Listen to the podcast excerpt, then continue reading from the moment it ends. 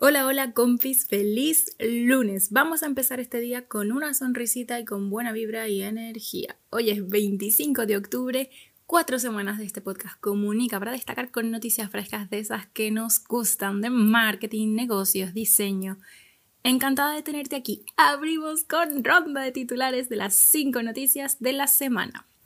Pequeño spoiler, como sabes, hoy cambiamos un poquito la dinámica. Vamos con los titulares. Escuchas Comunica para destacar, el podcast de comunicación y marketing que te ayudará a potenciar tu marca. Trucos todas las semanas para que puedas aplicar desde ya. Yo soy Paula Soret, publicista y diseñadora gráfica.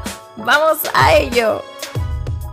PayPal quiere comprar Pinterest por 45 millones de dólares. Google actualiza su guía de búsqueda de calidad para ayudar a los creadores con su contenido. Un nuevo estudio de Bazaar Voice asegura que el 61% de los consumidores prefieren el entorno online para descubrir nuevos productos. Comentamos la nueva campaña publicitaria de HM para inspirarte. El marketing se muere, abrimos un debate potente, leemos en directo un artículo que seguro nos hará reflexionar a todos. ¿Qué ganas? Comenzamos. PayPal no es la primera compañía que intenta comprar a Pinterest. A principios de año también lo intentó Microsoft. ¿Por qué llama la atención esta noticia? Pues porque resulta que si PayPal finalmente logra comprar Pinterest, estaríamos hablando de una de las compras más caras de la industria del social media. ¿Cuál es el interés de PayPal en Pinterest? Te preguntarás. Como ya está pasando en gran parte de las redes sociales, quieren convertir a Pinterest en un e-commerce. Como lo vemos en Facebook, Instagram, TikTok, Pinterest se convertiría en una más. Si PayPal consiguiera esta compra, se posicionaría al mismo nivel que su gran competidor chino Alipay. ¿Y tú como usuario te sientes cómodo con que puedas comprar desde prácticamente cualquier sitio ya? Yo personalmente termino viendo todo esto un poco agresivo, pero sí es cierto que veo las ventajas para los emprendedores y el descubrimiento de marcas alternativas. Me encantará saber tus opiniones por redes sociales, pero aguarda un poco que no acabamos más que empezar. Porque Google actualizó hace bien poco su guía de calidad, lo que significa que nos ayuda a través de ciertos tips a crear mejores contenidos para posicionar nuestras marcas y negocios como referentes. Sin embargo, es importante aclarar que estas evaluaciones no influyen en el posicionamiento que las marcas tengan en los buscadores. Sí permiten evaluar el buen funcionamiento del sistema de búsqueda y brinda feedback a partir del cual mejorar el algoritmo de Google. Asegura Danny Sullivan que algunos de los aspectos que más trabajará esta guía son la experiencia de usuario, la autoridad de la fuente y la fiabilidad. Bueno, nunca está de más contar con estas guías. Recuerda que te dejo todos los enlaces en la cajita de descripción del podcast para que puedas revisarla con calma. La guía es bastante densa, así que con calma y suerte. Seguimos. Que no decaiga la energía porque tenemos que hablar de esta realidad que nos acecha. Ya son un 61% de consumidores los que prefieren descubrir productos de manera online, lo que se traduce en una necesidad más que palpable de transformación digital, adaptación a este mundillo digital para vender. La gente que compra, sobre todo desde la pandemia, lo está haciendo cada vez más a través de su pantalla. Esto quiere decir también que tienes que estar pendiente no solo de estar presente en todo el recorrido social que hace tu cliente objetivo, desde que se levanta hasta que se acuesta, lo que conocemos en marketing como client journey, sino ser capaz de entrar en este juego de la economía de la atención, lo que quiere decir robar, por así decirlo, la atención de los usuarios para persuadirlos y optimizar tus ventas. ¿Cómo te ves en este desafío que estamos viviendo? Es difícil, es difícil. No hay más que ver cómo compiten las grandes empresas, un poco a la desesperada, porque ya no saben cómo retener a sus usuarios. La competencia es inmensa, pero no te preocupes que para eso estamos aquí, para ayudarte con este tema, así que nosotros vamos pasito a pasito, deja que Facebook y TikTok se peleen, no vamos a entrar en eso. ¿Qué nos dice este estudio? En resumidas cuentas, este estudio de Bazaar Voice, realizado en distintos mercados como Estados Unidos, Alemania o Francia, entre otros, no solo asegura que ese 61% de encuestados utiliza Internet para descubrir nuevos artículos en lugar de acudir a nuevos establecimientos, sino que nos comparten datos como que el 64% de los consumidores asegura que le resulta más sencillo buscar y descubrir productos también de manera online. Atención a esto que leemos del artículo porque creo que realmente será lo más reseñable. Leo textualmente, el estudio Bazaar Voice también indaga en las razones que llevan a los consumidores a optar por el descubrimiento de productos en entornos digitales. La principal es la conveniencia, así lo asegura el 55%, seguida de la posibilidad de tomar mejores decisiones 46% y de la opción de buscar reseñas y valoraciones 45%. Yo creo que justo la última, la de reseñas y valoraciones, es una de las más interesantes porque de eso al final es de lo que nos fiamos para comprar.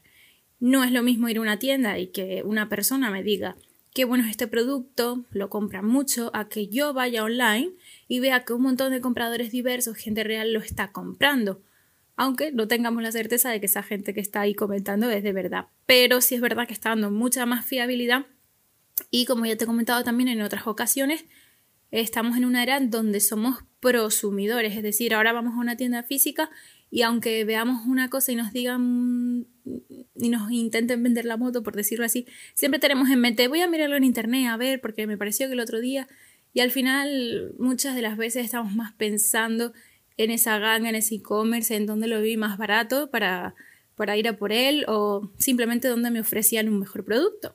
Entonces esto es muy interesante y nada, quería preguntarte, ¿tú trabajas esas reseñas de tu e-commerce o de tu página principal de productos y servicios? Cuéntamelo, déjame tus dudas sobre este tema por mis redes y hemos llegado al Ecuador y vamos a pasarlo para comentar una de las últimas campañas de HM.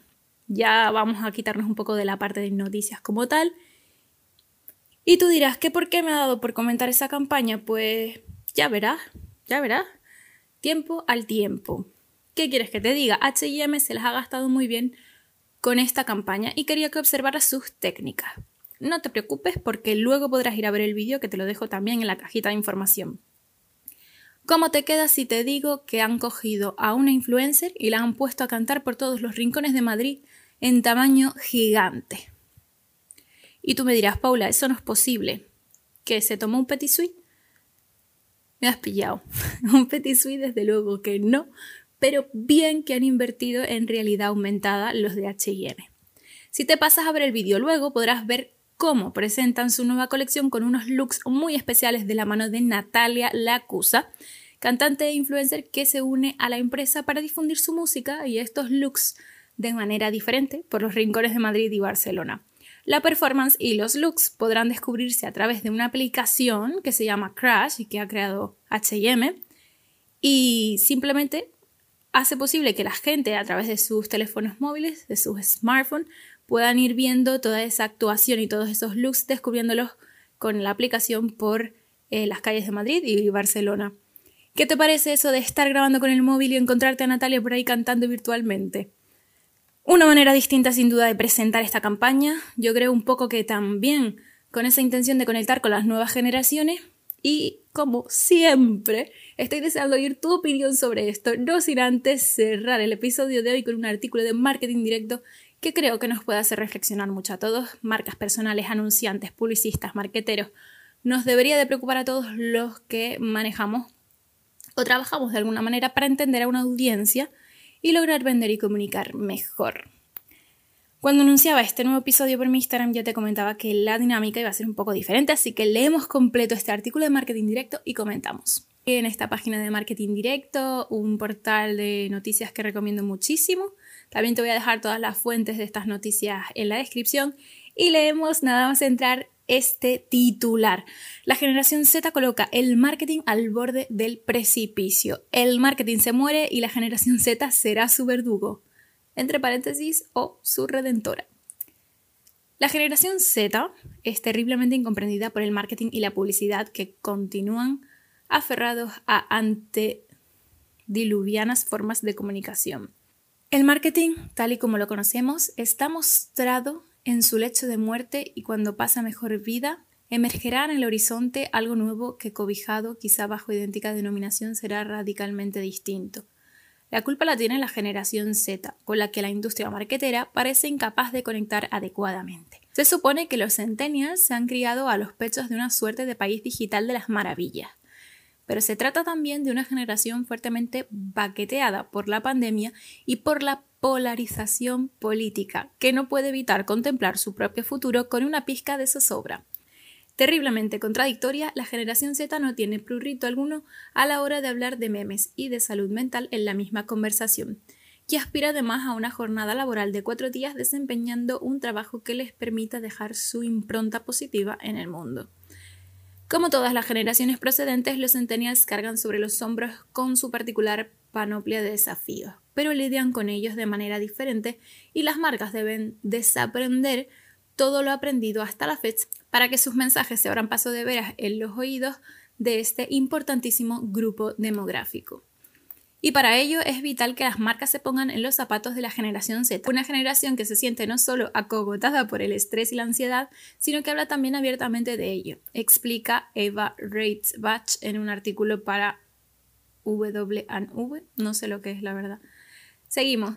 La generación Z lidia con desafíos extraordinariamente singulares. Los centennials consumen cantidades ingentes de contenido y son bombardeados con más mensajes que nunca, por lo que sus niveles de atención son también extraordinariamente parvos. Estar ultraconectados no pone por otra parte las cosas más fáciles a una generación que lo tiene todo a su alcance, pero se siente al mismo tiempo carcomida por la soledad. La generación Z es dueña además de opiniones extraordinariamente nítidas, pero en algunos casos no tiene siquiera edad suficiente para votar y aun con derecho a voto, los centennials son demasiado pequeños para ser tomados en serio por quienes les aventajan en edad y experiencia, pero quizás no tanto en ingenio. Los complejísimos centennials se preocupan principalmente por tres cosas, por todas y cada una de las personas sobre la faz de la Tierra, por el planeta en su conjunto y por el opresivo peso de su propia existencia. Y sin embargo, pese a lo terriblemente alambicada que es su propia idiosincrasia, la generación Z no percibe empatía alguna por parte de las marcas, que insisten en comunicarse con ellos como se hacía hace décadas. Casi pareciera que unos y otros habiten en diferentes planetas dentro de la misma galaxia. Las marcas se limitan a teñir todas sus acciones de marketing de los colores del arco iris y del verde que es santo y seña de la sostenibilidad, pero no van más allá. Parecen ser ciegas a una realidad que parecen no querer o poder comprender que la generación Z es dueño de necesidades bien distintas a las generaciones precedentes y que no queda, por consiguiente, más remedio que comunicarse con ella de manera diferente.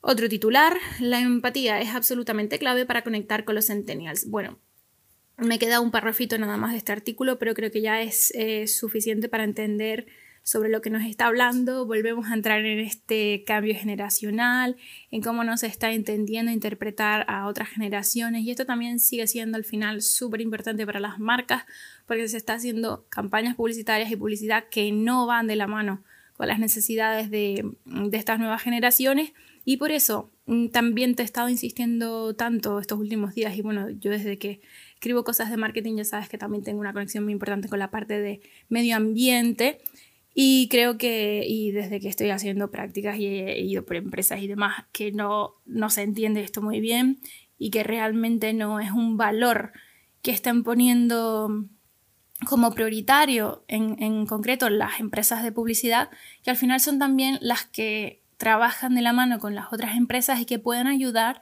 a incidir en este cambio, ¿no? Por lo tanto, te dejo este artículo para que lo termines de leer, es de marketing directo y se titula, como te decía, El marketing se muere y la generación Z será su verdugo o su redentora. Y todos los enlaces en la cajita de descripción. Espero que podamos comentar esto, seguirlo comentando en redes sociales. Yo la verdad que espero que te quedes pensando porque la verdad que es esto da para pensar de cómo nos están tendiendo a, a estas generaciones y qué opinas al respecto, porque a lo mejor tú lo ves como que no pasa nada, ¿no? Que no hay ese problema, mm, o tú sí crees que hay, que hay marcas con compromiso. Evidentemente yo no creo que sea el total, pero sí es verdad que también en contraste con esa campaña publicitaria que veíamos de HM hace poco, es interesante ver cómo si algunas marcas están empezando a entrar en esta dinámica. En este caso estamos viendo más cómo se adentran en el lenguaje de las nuevas generaciones, pero a lo mejor no tanto estamos viendo esa parte de sostenibilidad que ya sí otras marcas están un poco teniendo en cuenta, como el caso de Burger King que te comentaba el otro día eh, por mi LinkedIn. Vamos a ver cómo se gesta esto. Como decía, ya no me enrollo más, espero verte por mis redes. Hasta la próxima semana. Chao.